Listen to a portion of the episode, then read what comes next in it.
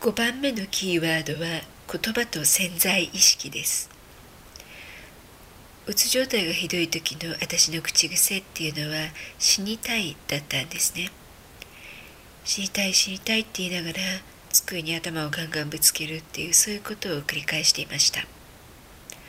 そして口から出てくるのは働いていた時の上司の悪口です。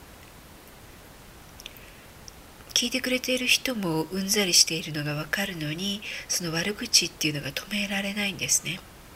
自分でおかしいなおかしいなと思いながらも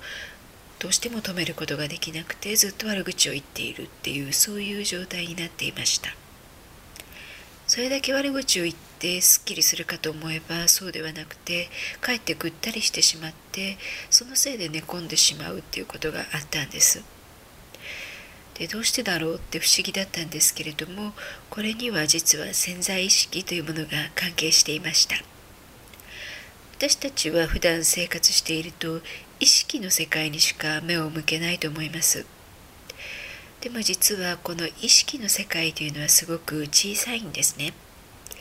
意識と潜在意識を両方合わせて100とすると意識の世界っていうのはせいぜい5%から10%に過ぎないと言われていますこれに対して潜在意識という方が圧倒的に大きくて90から95%を占めていると言われていますこの圧倒的に大きい潜在意識には面白い特徴があって主語を認識することができないんですね。主語を認識することができないということは私が上司の悪口を言っていたとしても潜在意識はそれが誰についての悪口なのか認識できない。だから上司の悪口を言っているつもりでも私は自分自身の悪口を聞かされているように感じてしまうんです。そのせいでこう悪口を言ってすっきりした気持気持ちでいたのが実際には自分の悪口を聞いたのと同じような効果があってぐったりしてしまっていたというそういうことが起きていたんですね。でこういう潜在意識の特徴っていうことや言葉の重要性っていうものを本を読むことによって学びましたそれまでは私は言葉の力っていうものについて無知だったしすごく無自覚だったんですから発言にしても例えば何か気に入らないことがあったり腹を立てるようなことがあるとそれをこう攻撃するような言葉だったり否定するような言葉あるいは愚痴っていうものをこうどんどんどんどん垂れ流していってたんですね。で話す言葉だけではなくて書き言葉メールにしても同じように攻撃したり否定したり愚痴をこぼしたりっていう本当に垂れ流しの状態でした。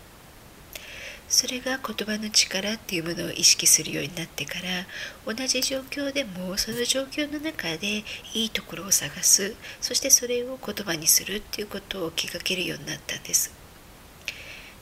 そして「ありがとう」っていうお礼の言葉だったり嬉しいっていう感謝の気持ちだったりそういうことを積極的に伝えるようになっていきました。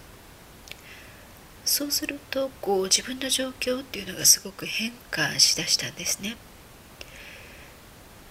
出会いだったり仕事の話だったり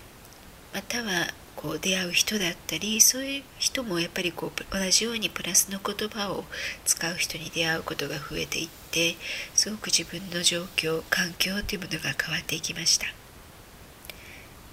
さらにこの言葉をいわゆるアファーメーション、まあ、自分自身に対する肯定的な、まあ、自己宣言として使うようにもなっていきました。例えばそれまでは何か難しい状況に直面するとすぐに「ああ無理だ」とか「もうダメだ」っていう言葉を口にしていたんですけれどもそうする代わりに「できる」とか「大丈夫」っていうことをこう口にして自分に言い聞かせるようになっていきました。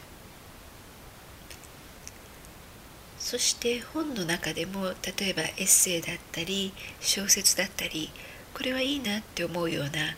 葉に出会った時にそれを書き写すようになったんですね。書き写してそれをこうまとめておいてで何度も読み返して自分の中に浸透させていくという作業をするようになったんです。そうするとこう辛いことがあった時にそれまでっていうのはあもうそこでダメだっていう風になってしまっていたんですけれどもそういう辛い状況の時にその書き写したいい言葉っていうのを思い出せるようになったんですね。